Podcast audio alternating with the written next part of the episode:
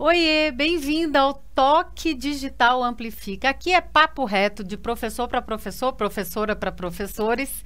E a gente fala aqui sobre o universo digital e questões relacionadas ao letramento digital. Exatamente, nós vamos trazer conteúdo de alta qualidade. E se você quiser nos acompanhar nas nossas redes sociais, você vai ficar sabendo sempre de tudo em primeira mão. Vem porque vai ser divertido. Carla, qual é o o tema tópico, de hoje? Tema de hoje. o tema de hoje é o seguinte: que tal a gente falar um pouco sobre que é tão importante nesse momento, mais do que nunca, a questão dos combinados, dos mantras que você pode ter com a sua, com a sua turma e também atividades que a gente chama quebra-gelo, eu em inglês chamo de icebreaker. Então vamos lá? Vamos lá. Samaria aí. Carla, eu me lembro a primeira vez que eu fiz uma pergunta sobre isso, acho que você se lembra também, num grupo de educadores assim super descolados. A gente ia começar o ano ali, eu estava voltando, né, daquele intervalo que a gente tinha no meio do ano, que agora eu já não sei mais quando é que a gente tem recesso, e eu queria uma atividade de conexão minha com os alunos de uhum. reconexão. E aí eu me lembro que eu perguntei num grupo se alguém tinha para indicar e quase ninguém, Carla, tinha. Foi interessante isso, você lembra? Quase ninguém falava sobre essas técnicas, essas dicas. E eu sempre achei muito importante, no início de uma aula ou ao longo de um período, fazer uma paradinha para reconectar com as pessoas né, que estão ali. O que, que você acha disso? Eu acho que, na verdade, este momento, mais do que em qualquer outro momento, a gente precisa. Não é que, que a gente vá dar um tempo para o conteúdo, porque o conteúdo é essencial, mas a gente tem que ter com o primeiro foco nessa parte emocional e afetiva. E para que tudo dê certo agora, para você, educador, para os seus alunos e para as famílias, tem que ter uma conexão. E essas relações, como é que a gente desenvolve ela? Por meio dessas atividades de conexão que parecem não estar ligadas ao conteúdo. E eu sei que você, Samara, sendo professora de física, ensino médio, tem uma tendência meio que hoje em dia eu sei que não, mas que antes tendia a relevar essas coisas e achar que é firula. É mas não é firula. Esse momento que você gasta de conexão com o seu aluno, você tem ganhos incríveis depois de como eles vão se conectar com o próprio conteúdo que eles estão, que você está trabalhando com eles. Então, eu acho que é importantíssimo, sem dúvida alguma, é essencial a gente ter esses quebra-gelos, essas estratégias de conexão e relacionamento com os nossos alunos em diversos momentos da aula. Não é só no começo da aula, por exemplo. O começo da aula é o mais óbvio, né? Mas é, é uma forma também, às vezes, de você reengajar os alunos, de você trazer a atenção de volta. E também, muitas vezes, a gente pode ter essas atividades. Eu me lembro que no inglês a gente tinha um livrinho que era tipo uma bíblia para gente, que era é, atividades para quando você tem cinco minutos restantes de aula, né? Então, eu me lembro que eu usava várias daquelas estratégias. Então, esses cinco minutos finais, talvez vão ser os cinco minutos que o aluno vai lembrar. Muito né? bom, Carla. Eu realmente sempre tive essa visão de Olha aí, ter ó. alguma coisa mais vinculada ao conteúdo para não distrair da aula.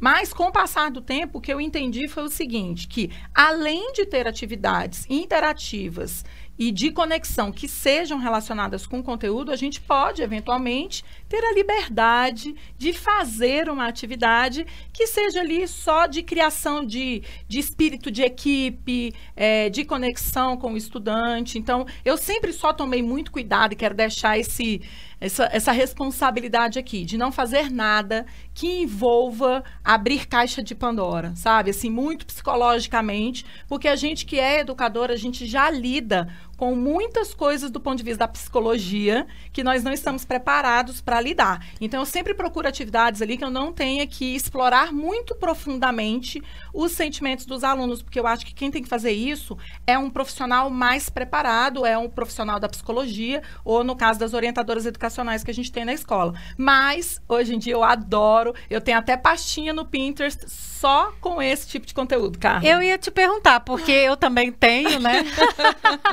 E eu ia te perguntar exatamente isso. Por exemplo, a gente está falando aqui dessas, né, de, de quebra-gelos, icebreakers, eu adoro esse nome em inglês. E, e aí eu queria saber, Samara, assim, tá, o professor entende, ele sabe que ele tem que fazer isso, mas é aquela correria do dia a dia e a gente não tem muito tempo para ficar, enfim, procurando e tal. Onde que eu acho de maneira fácil?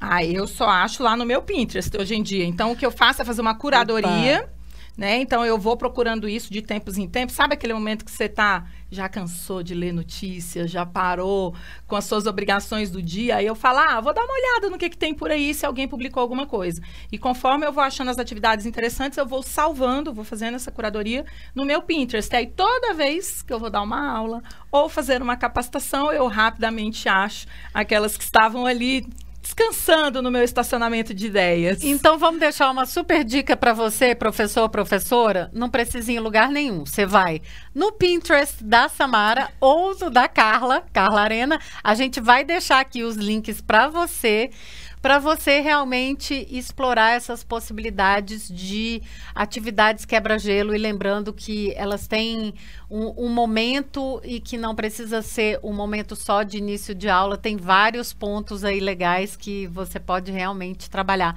Agora me diz assim, eu sei que você tem os queridinhos. Tenho, tenho né? vários. Né? Mas olha só, cara, ah. acho que a gente já deixou bem claro aqui porque que a gente acha importante ter atividades de quebra-gelo e também os mantras. Então, vamos falar de exemplos de atividades ah, quebra-gelo. Tá. E depois eu queria falar um pouquinho com você dos mantras, dos combinados, dos acordos. Tá. Aquilo que a gente normalmente faz no início do ano letivo, mas que tem que ser refeito uhum. vez por outra, né? Então vamos lá. Atividade de conexão que eu sempre fiz com os meus alunos e sempre deu super certo. A da teia da aranha. Já ouviu falar? Você pega um barbante Claro que agora, gente, eu sei que as condições sanitárias talvez não estejam aí, né, muito adequadas para isso. Mas quando puder, você pega um barbante e aí você joga esse barbante de uma pessoa para outra, falando sobre é, alguma característica sua. Eu normalmente peço para eles apresentarem alguma qualidade que ele tenham é, profissional, acadêmica. Assim, qual é a sua maior qualidade acadêmica enquanto estudante? Porque o aluno precisa se reconhecer como um estudante sendo responsável uhum. pelo seu aprendizado. Aí, Carla, você joga, você conhece, né? Você vai jogando um para o outro. Então, a pessoa fala o nome dela e a qualidade. Aí, depois que está tudo embaraçado, formada a teia, a gente pergunta para o aluno para o grupo. E agora, como é que a gente vai fazer para desfazer essa teia? Porque se soltar do jeito que tá, não dá para usar o barbante de novo. E aí eles falam: "Não, professora, tem que ir voltando um por um". Eu tá, mas na volta a gente vai falar o quê? Aí, em geral, eles mesmos sugerem. Ah, vamos falar um, um, um defeito que eu tenho enquanto aluno, ou seja, automaticamente eles sugerem. Eu já fiz dos dois jeitos, tá? Pedindo qualidade no início ou pedindo defeito no início. Tudo depende de como é que você quer trabalhar, né? Eu já, já, e eu sempre começo falando qual é a minha qualidade ou qual é o meu defeito enquanto aluno. Então, Agora, eles se sentirem mais Semos, qual seria uma versão dessa teia Online. digital? Dá para fazer no Jamboard. Ah, que legal! Como? Dá ah, desenhando! Desenhando no Jamboard. E aí, cada um é que vai apagar a sua, né? Que Se você legal. fizer colaborativo, aí cada um apaga a sua linha na volta. Então, na tentar. verdade, olha, adorei essa ideia do Jamboard. Já, olha, olha a sugestão, então, de transformar a ideia da, dessa atividade da teia de aranha no Jamboard para o digital. É o seguinte: a primeira coisa é pedir para os alunos colocarem lá as carinhas deles. Um avatar. Né? Pode Ou ser um, um avatar. avatar. Pode uhum. ser, enfim, pode ser de diversas formas. Eles colocaram lá. E a partir daí, enfim, aí você faz o jeito que você preferir para chamar o primeiro aí. E aí começa essa conexão. Ele, o aluno vai lá e conecta com alguém, e aí esse alguém continua essa é, atividade. O primeiro é sempre Amém. o professor, Carla. Ah, então sempre. pronto, olha O primeiro aí. é sempre você.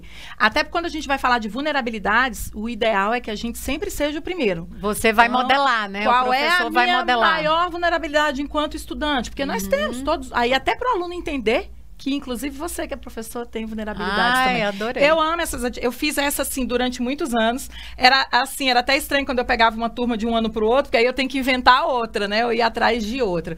Mas essa era uma que eu gostava muito. Você quer compartilhar alguma? Ai, tem uma. Eu tenho várias, né? Eu faço várias, inclusive agora em, em ambientes digitais aí também tem várias.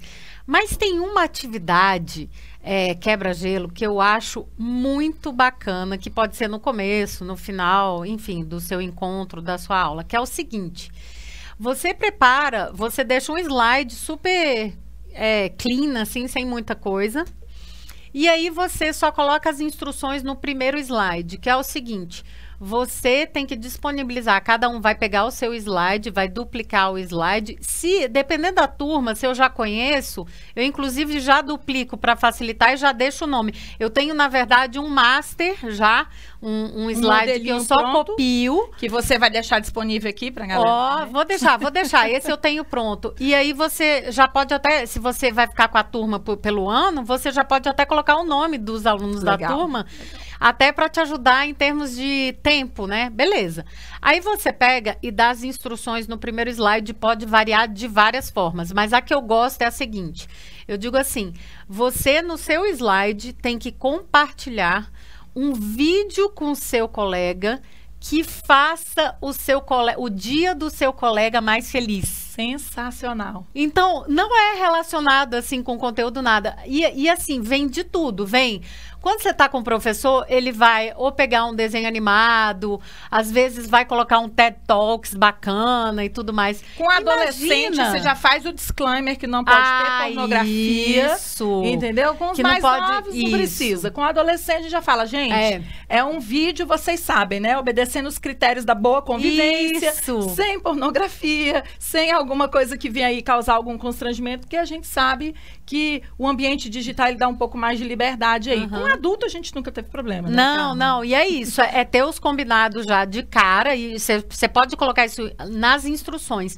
E eu acho que o mais importante nessas atividades que a gente está mostrando aqui de quebra-gelo, te dando a dica, o principal é você não perder tempo com instruções. Então, se você já puder disponibilizar, por exemplo, se a gente está trabalhando no Jamboard, já deixa a primeira página do Jamboard com a instrução da atividade tá? Para facilitar e dar tipo um minutinho para todo mundo ler e depois você explica, mas aí vai ser mais rápido.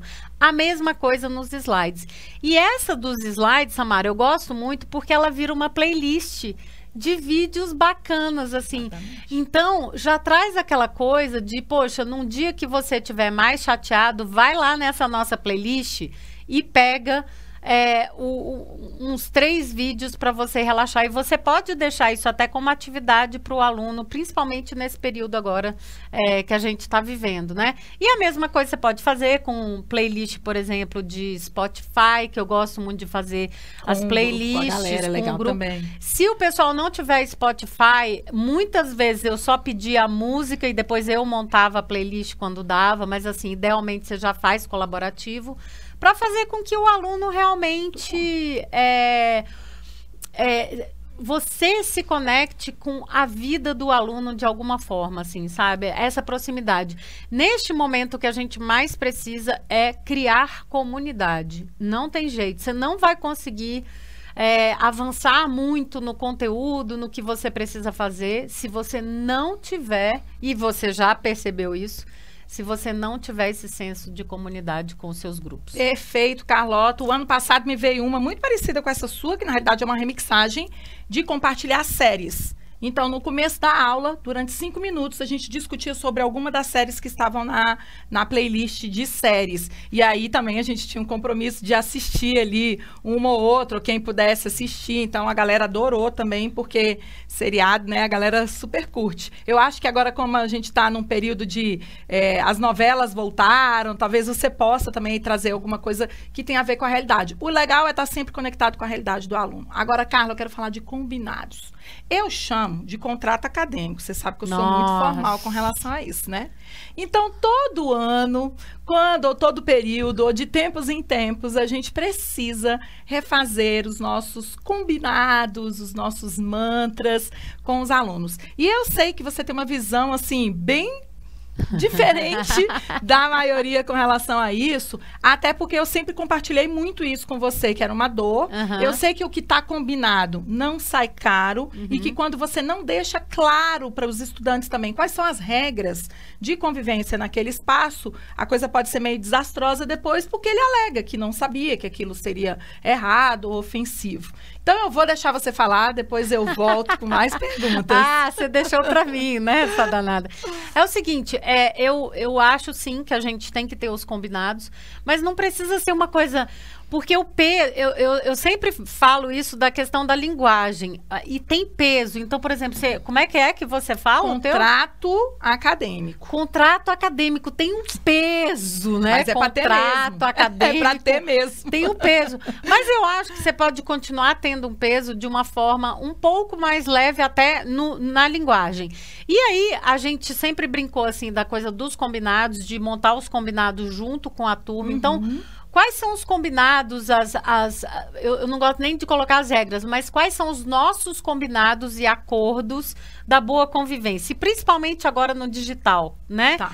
Então, por exemplo, é, tem questões que antes a gente não abordava que agora tem que ser abordadas. Por exemplo, a questão da, da, da imagem, do vídeo, aberto ou não aberto dos alunos. Do microfone, Do né? microfone. Como é que a gente vai lidar com Verdade. isso de um jeito saudável, entendendo o contexto de cada aluno, não, não expor nenhum aluno, mas ao mesmo tempo, por outro lado, entendendo a importância de, às vezes, o aluno abrir o vídeo. Então, como é que fica isso, né? Então, acho que esses combinados são mega importantes. E uma coisa que me vem à cabeça, que talvez seja bem legal de fazer com a turma, é fazer o manifesto da turma. Ó. Então, tem um manifesto muito famoso que a gente ama, chamado Host, que era de uma empresa, na verdade. E esse manifesto, hoje, ele é super popular, a gente vai deixar a referência aqui para você também.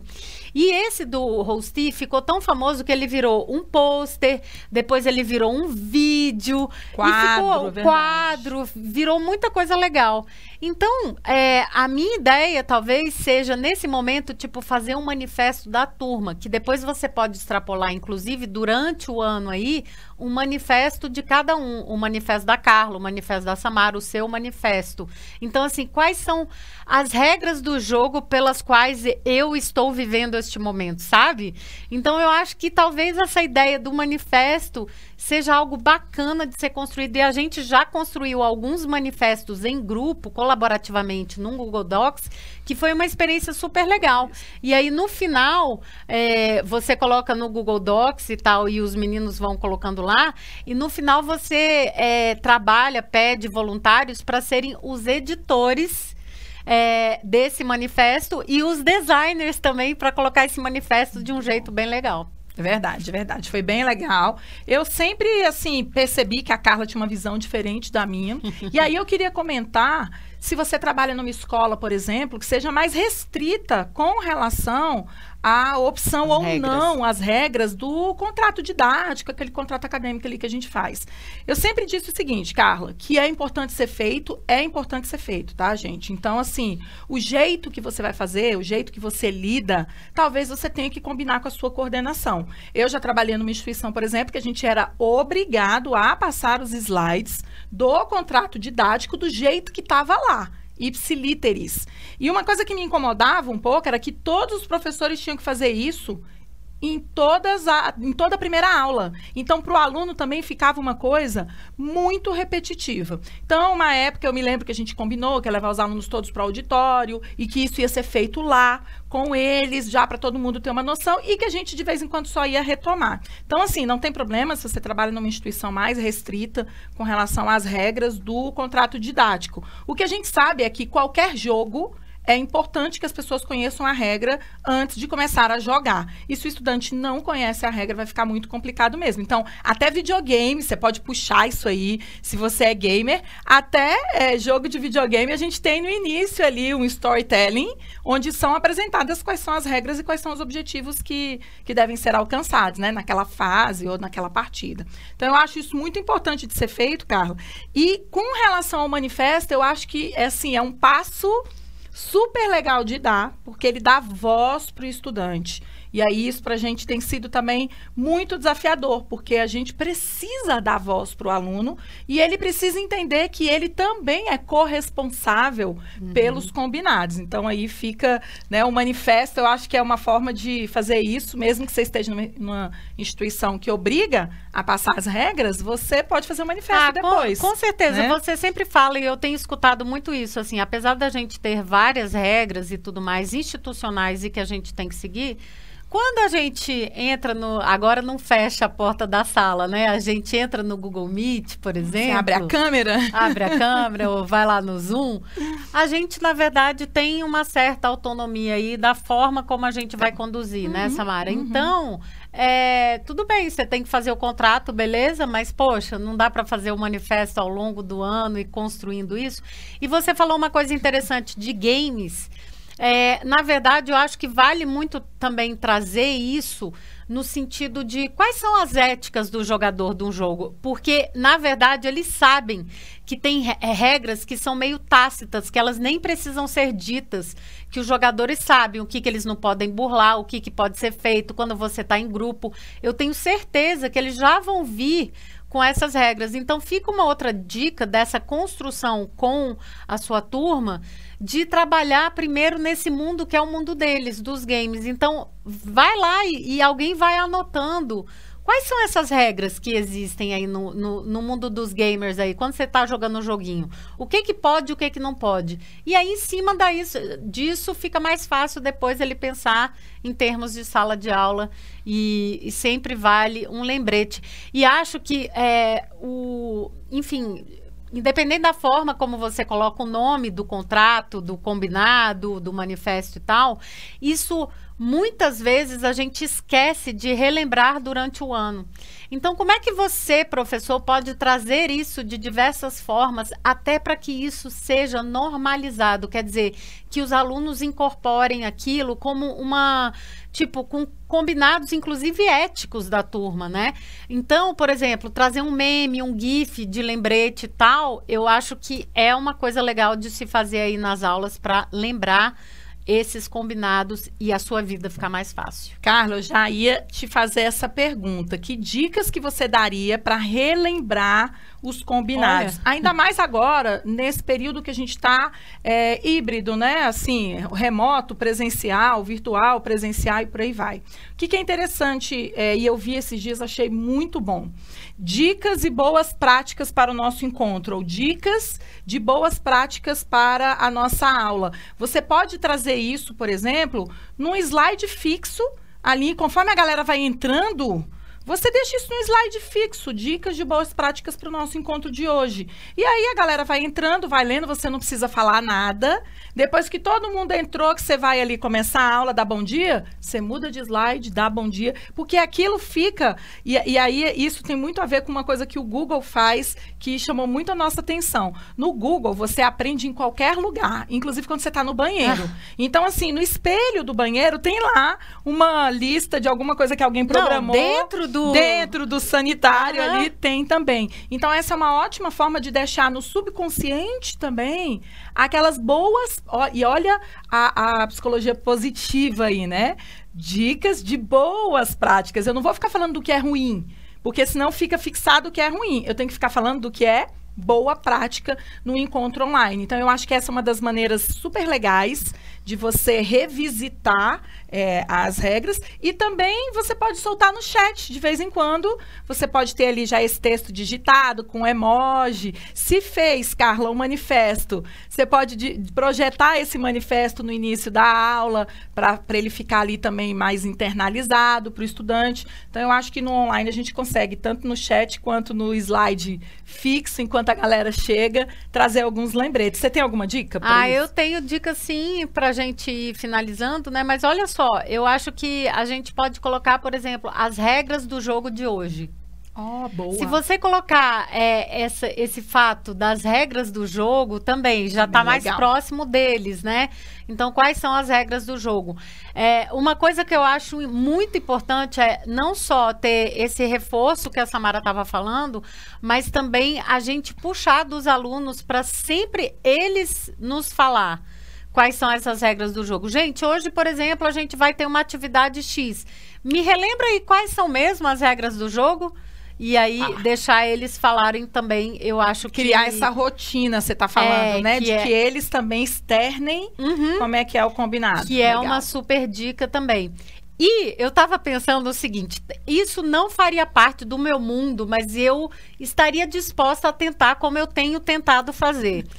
Se você é um professor uma professora que já está no TikTok, por exemplo, ou usa Reels do, do Instagram, um jeito legal de fazer isso é você pegar e fazer o seu videozinho no TikTok, no Reels e tal, salvar e aí passar no começo da aula enquanto o pessoal está chegando. Então você não tem que falar nada, você está falando, né? Você está lá mas com uma coisa mais divertida e tal. Nossa, eu adorei. Se eu fosse TikToker, eu ia usar com certeza. Então. Até porque os alunos curtem muito, quando mas eu não sou, eu acho que eu não daria conta de fazer, mas eu pediria ajuda certamente, Carla, para as minhas alunas e para os meus alunos para fazer um vídeo no TikTok é, que tivesse ali os nossos combinados e meio de surpresa, tipo, pediria para uns 5, 6, eles iam montar, aí o outro ia ter que fazer GIF, meme, sei lá. O do meme, por exemplo, acho que seria ótimo, de memes para relembrar as pessoas de, é, sei lá, levantar a mão, pedir para abrir o microfone, essas coisas todas. Eu acho que é, o combinado não sai caro. Eu, eu, assim, o Barroso, que era um grande educador que trabalhou comigo, ele sempre dizia isso. É importante a gente combinar com o aluno, até para ele saber o que esperar da gente quando a gente reagir negativamente a alguma coisa que ele faz fora do combinado. Então, o aluno tem que entender que a gente está no posicionamento ali de também relembrar. Eu sempre falei isso a minha carreira inteira. Você não precisa ser amigo legalzinho do seu aluno, tá? Você pode ser, não tem problema nenhum. Uhum. Eu, eu tenho ex-alunos assim que são amigos pessoais hoje em dia, mas você tem que ser alguém coerente com o seu discurso. É. Porque falar e não fazer é algo muito complicado. Aí o combinado vai sair, vai caro, sair caro, porque incoerência é. os meninos pegam assim é, rapidinho, é. né? Então fica aqui a nossa super dica então no episódio de hoje de mantras, ice breaks, combinados e claro, os links que a gente combinou vão estar aqui embaixo, né, Carla? Vão estar aqui para você e se você curtiu chama um amigo, uma amiga para estar tá aqui junto com a gente, ou no YouTube, no Insta e tudo mais. E você também deixa aí o seu like e se inscreva nos nossos canais. Tchau, tchau, até a próxima. Até a próxima.